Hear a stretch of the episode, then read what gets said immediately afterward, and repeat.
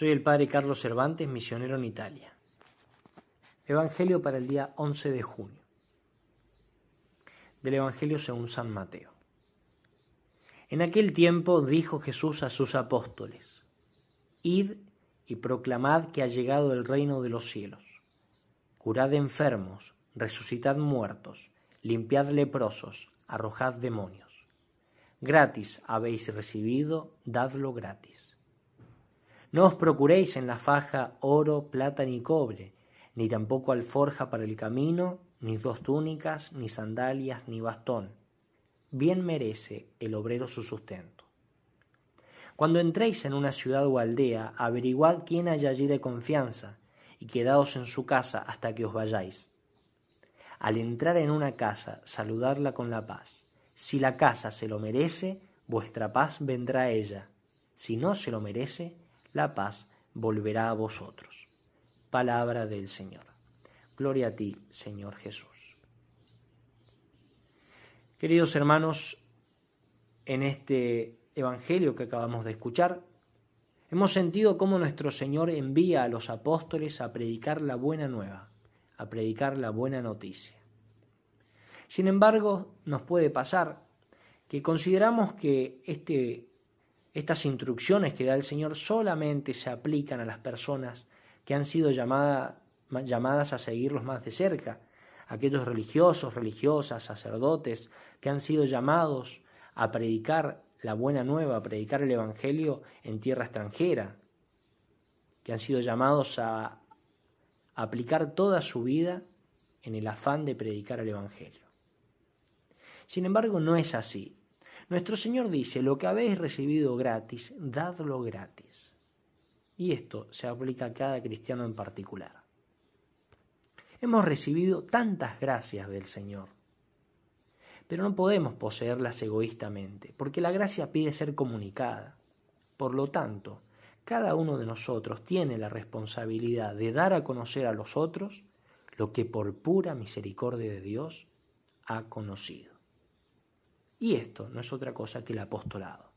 El apostolado es una exigencia de todo cristiano y no de los sacerdotes y religiosos y religiosas. No solo de ellos, todo cristiano, si lo es verdaderamente, tiene que hacer apostolado. Evidentemente no a todos les pide el Señor que dejen su familia, que dejen su patria para predicar el Evangelio, pero a todos, sin excepción, les pide ser apóstoles ser apóstoles y predicar con sus vidas, ser testigos de la verdad del Evangelio, ser testigos de la verdad de Cristo, de esta verdad que libera al hombre de las cadenas del pecado, de la corrupción, de la mentira, que libera al hombre de todo mal que lo pueda afligir.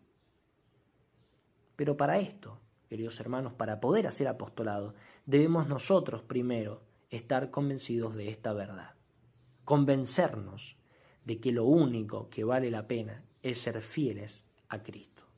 Que lo único que vale la pena en definitiva es poseer la gracia de Dios en nuestras almas, es acomodar nuestras acciones a las leyes divinas. Y para esto debemos enamorarnos de la persona de Jesucristo, tener contacto directo con Él. Cuántas preocupaciones vanas, cuánta pérdida de tiempo, cuántas cosas inútiles a las que aspiramos día a día de cuántas cosas debemos purificarnos. Tenemos que hacer apostolados, tenemos que hacer apostolado, tenemos que predicar el Evangelio con nuestra vida, tenemos que para esto vivir cristianamente y en gracia de Dios.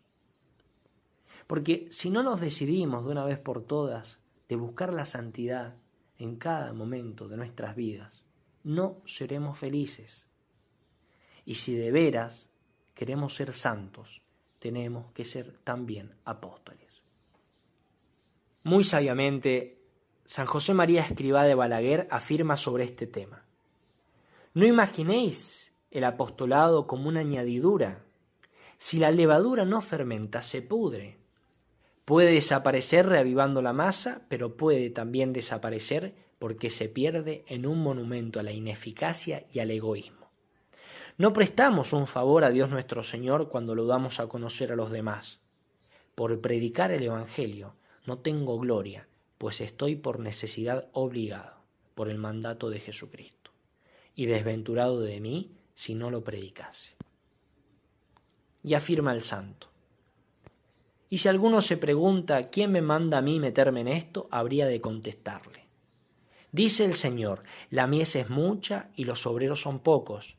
Rogad pues al dueño de la mies que envíe operarios a sus mies.